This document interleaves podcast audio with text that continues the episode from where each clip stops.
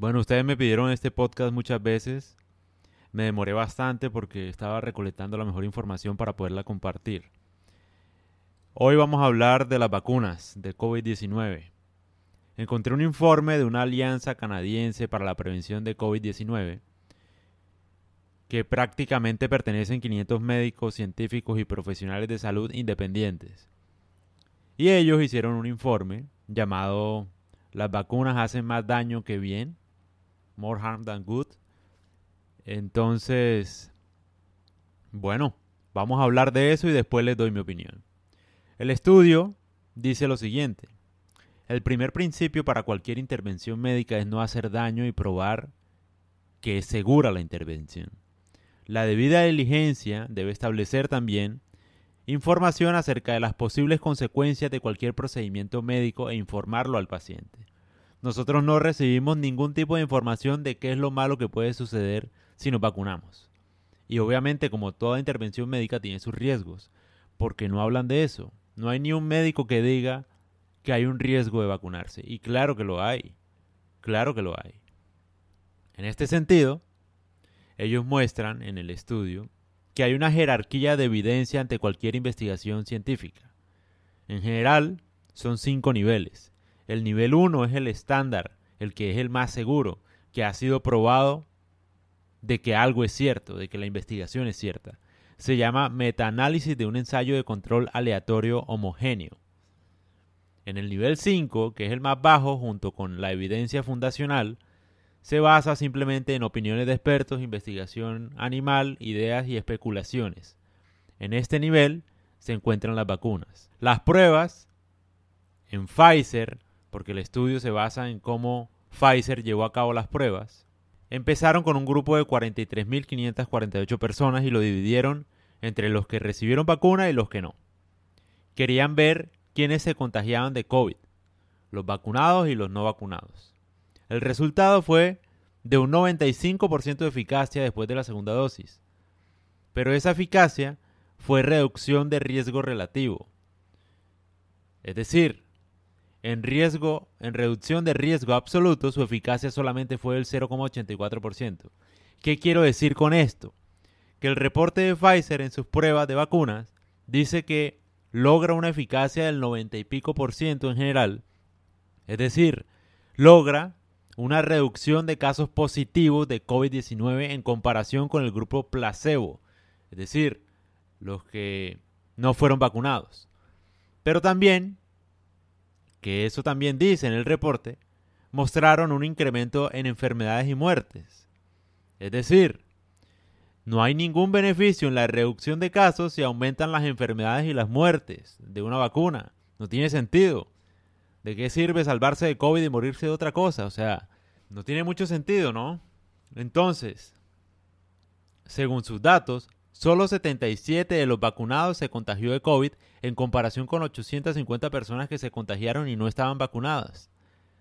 Por eso el 90 y pico por ciento de eficacia, es decir, muestra como que las personas que se vacunan no se contagian o disminuye el contagio de padecer la enfermedad. Sin embargo, los vacunados, entre ellos 5.241 personas, presentaron eventos adversos relacionados con la vacuna, mientras que solo 1.311 personas no vacunadas presentaron los mismos eventos adversos. Es decir, hubo un aumento de 300% comparativamente entre los vacunados y los no vacunados y le fue mejor a los, no vacunados. Aquí está otro dato muy relevante y es, se murieron más vacunados que no vacunados. 20 vacunados murieron y 14 no, vacunados murieron según sus pruebas. Pfizer. Yo les voy a dejar el PDF. No estoy dando mi opinión, estoy diciendo lo que dice el reporte. Antes de que censuren y digan cualquier estupidez, solamente estoy replicando información de datos. Ni siquiera estoy diciendo mi opinión todavía. Ahora, ¿qué hay de malo en las pruebas que hicieron con Pfizer? Generalmente, Hacer una vacuna tarda 10 años. Aproximadamente se van 3 años en pruebas de animales, luego 2 años en pruebas en humanos, luego otros 2 años más en pruebas de respuesta inmunológica a los humanos y por último 3 años más para probar que son seguras y eficaces. Como siempre, una vacuna lo primero que tiene que hacer es no hacer daño y después sí combatir la enfermedad para la que fue diseñada. Ellos hicieron la vacuna en un año, no en diez. No hicieron pruebas en animales. Combinaron las fases de humanos con respuesta inmunológica y luego las autorizaron. Así de rápido fue, en un año. Un punto importante es que las personas que están en riesgo de muerte por COVID-19 son los que tienen de 75 años hasta los 85 años.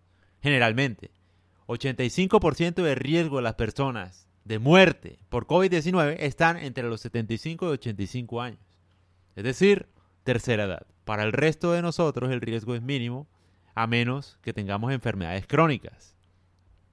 Lo chistoso es que hicieron las pruebas enfocadas principalmente en jóvenes, porque apenas solamente el 4,4% de los que hicieron sus pruebas tenían más de 75 años. Es decir, no probaron la vacuna con las personas que tenían más riesgo de morir, sino con los jóvenes o con la gente que no tenía tanto riesgo. Es decir, ¿de qué sirve hacer pruebas de eficacia de una vacuna con gente que no está en riesgo de nada, de morir?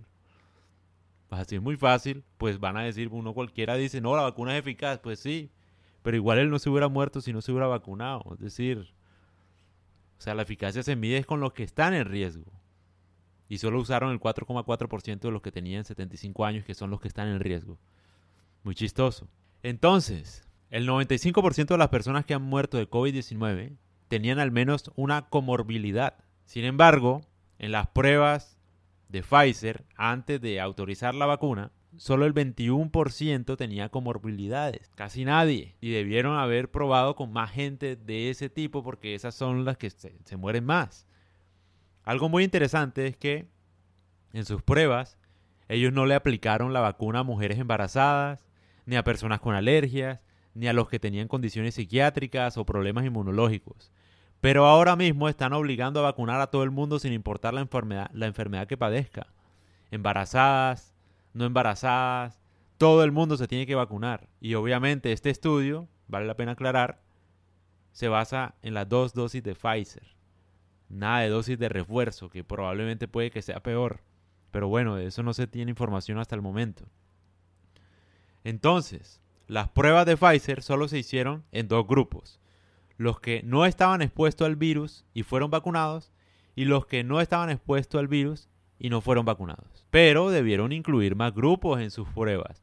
Los expuestos al virus y que estaban vacunados, es decir, personas que se habían recuperado y luego se vacunaron para ver si la vacunación era segura para ellos. Es decir, si a ti ya te dio el virus y te vacunas después de que te dio el virus, toca ver si de verdad vale la pena o no el riesgo. Y eso no está verificado en ninguno, en ninguna prueba de Pfizer. Y las personas que estaban expuestas al virus y no fueron vacunadas. Para ver qué tal les va. Es decir, las personas que se recuperaron del virus y no se vacunaron, qué tal va su inmunidad natural con respecto a posibles variantes o qué sé yo. No han analizado eso. Es decir, se ha olvidado completamente que hay una inmunidad natural de las personas que sobrevivieron al virus. Tú puedes tener inmunidad sin vacunarte. Obviamente, estás vivo, te dio el virus. Tienes inmunidad, ¿no? ¿Por qué necesitas vacunarte otra vez del virus que ya te dio? No sé, medio raro. Entonces, otro punto interesante del informe es que no evaluaron eventos adversos a un nivel subclínico. ¿Qué quiere decir subclínico? Es decir, antes de los síntomas. Esto es extremadamente inseguro porque los síntomas o enfermedades suelen ser el punto final de una enfermedad. Es decir, pueden tardar meses, años o décadas en salir una enfermedad antes de manifestar los síntomas. Por ejemplo, la diabetes, la presión arterial alta, son enfermedades que pueden estar avanzadas, pero tú no sientes síntomas hasta que ya es demasiado tarde.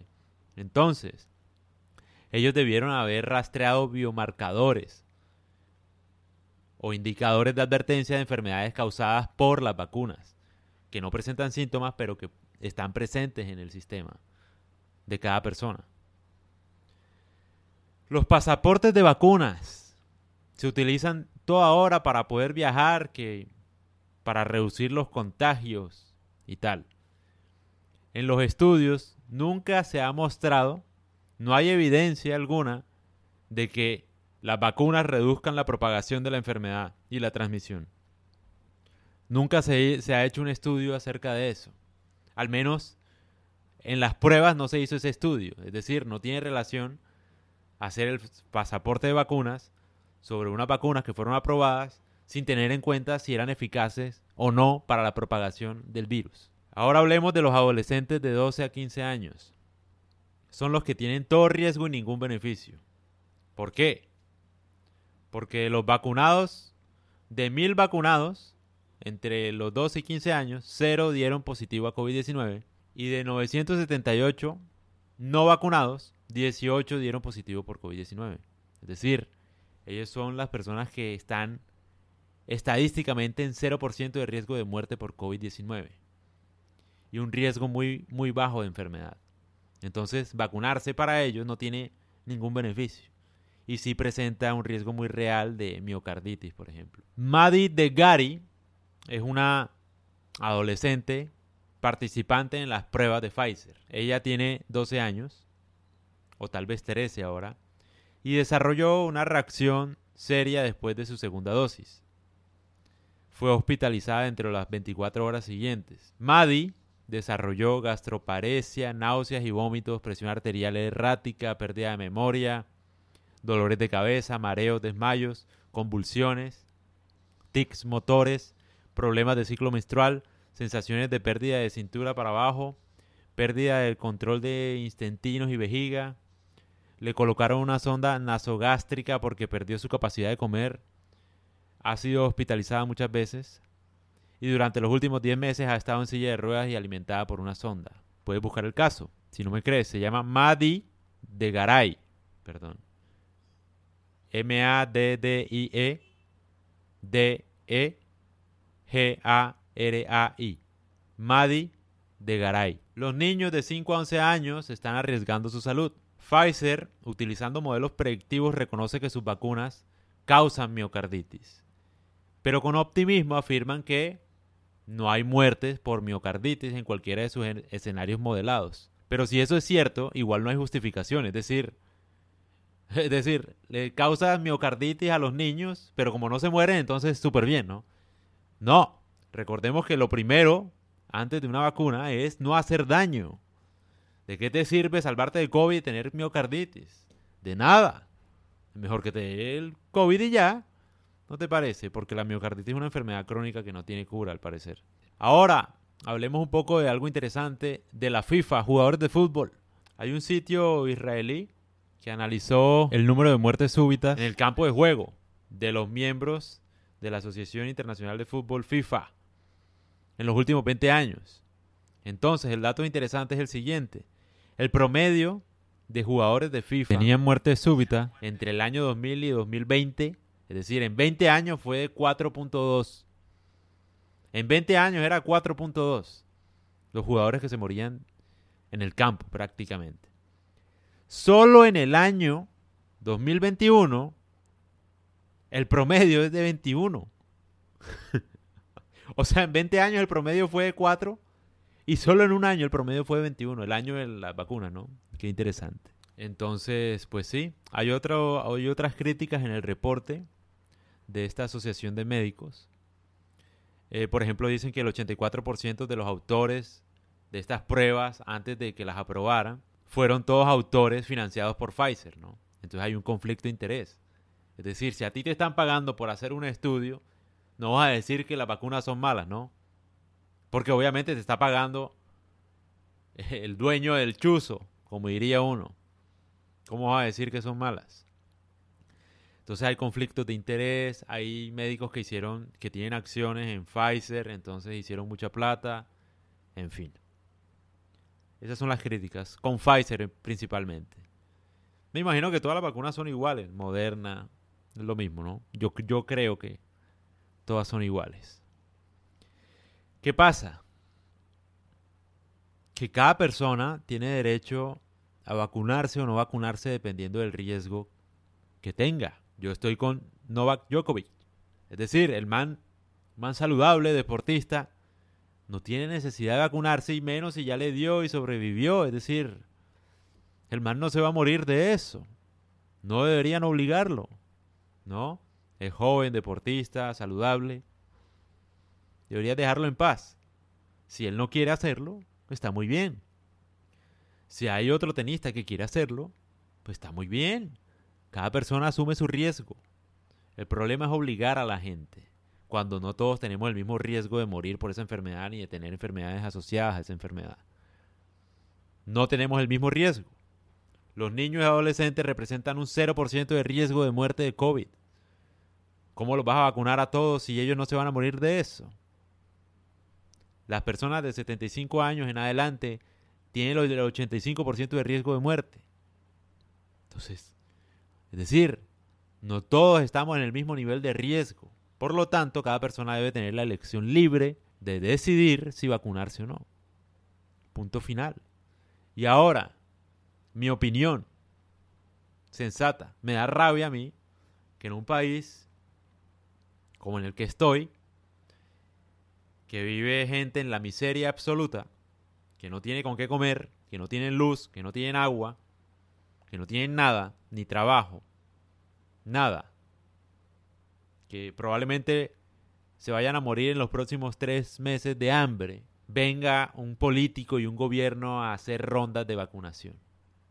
Me da rabia, me fastidia. En serio, un país con tantos problemas, con tanta pobreza. Vienes tú a tirártelas de Salvador, vacunando a gente que no está en riesgo de morir de eso y que va a morir de hambre. Pero está vacunada, ¿no? Chistoso. Muere aquí de gente de hambre, pero vacunados todos, ¿no? ¡Qué buen trabajo! Políticos sí son chistosos, marico un país tan acabado. Es que yo te acepto, digamos, Canadá, Estados Unidos, digamos Nueva Zelanda, yo entiendo, son países que no tienen problemas casi de nada, o sea, la gente digamos que normal, no tienen guerrilla, no tienen paramilitar, es decir, no tienen, eh, si quieren trabajar pues ya van y consiguen un trabajo en McDonald's y ya, y con eso viven, o sea, digamos que se entiende la preocupación, como ellos nunca han tenido un problema, entonces ante cualquier cosa, un virus, eso ya, claro, las medidas, el cuidado, se entiende, ¿no? Pero un país en la miseria, dime tú, óyeme, a ti no te debe importar el COVID, deberías preocuparte por otras cosas. ¿Tú crees que a la gente en serio en este país le importa morir de COVID? ¿Es en serio? ¿Ah? La gente de acá está buscando salir adelante, trabajar, tener con qué comer. A nadie le importaría morirse de una gripa si al menos tiene con qué comer y con qué darle a sus hijos. ¿No te parece sensato? ¿Ah? Prioridades claras, mi rey. Me da rabia eso, en serio, qué ridiculez. Un país con guerrilla y paramilitares, sin luz, sin agua, gente muriéndose de hambre, diciendo, cuidémonos, por favor, Vacunémonos, todos juntos. Por favor, ¿con qué cara? Aquí la gente se muere esperando que le den una cita en el médico. Se muere. Necesita una cita urgente. Pero como es pobre, entonces se la dan dentro de tres años. Y ya cuando se la dan, ya lleva dos años de muerto. O sea, ¿de qué me estás hablando? ¿Ah? Por eso, solo por eso me fastidia que obliguen a la gente en eso. La gente lo único que necesita es estar bien económicamente tener un techo donde vivir y tomar mejores sus decisiones para tener salud. No necesita una vacuna de un político que venga aquí a hacérselas de Salvador, ¿no? Eso no es tener salud, eso no es importarle a los demás. Acá la gente se roba la plata que son para hospitales de niños con cáncer y se la roba. Y esa misma gente es la que viene y te dice, cuidémonos, por favor, prioridades claras, que este país es una miseria. O sea, Seamos serios. A la gente no le importa. Es mejor tener plata y morir de COVID que morir de COVID y no tener plata. Es la verdad. O sea, por lo menos el que tuvo plata al menos disfrutó en algo. Pero un pobre, dime tú, ¿ah? se está muriendo, muriendo de hambre. Ve a sus hijos morir de hambre, pero están vacunados. No, gracias Dios. Por favor, seamos serios. De verdad que sí. Un país sensato debería preocuparse por darle a cada ciudadano igualdad de oportunidades y de información para decidir cómo es la mejor manera de cuidarse frente al COVID y no creer que darle una vacuna lo va a salvar de su salud cuando no tiene nada ni con qué comer. Es absurdo.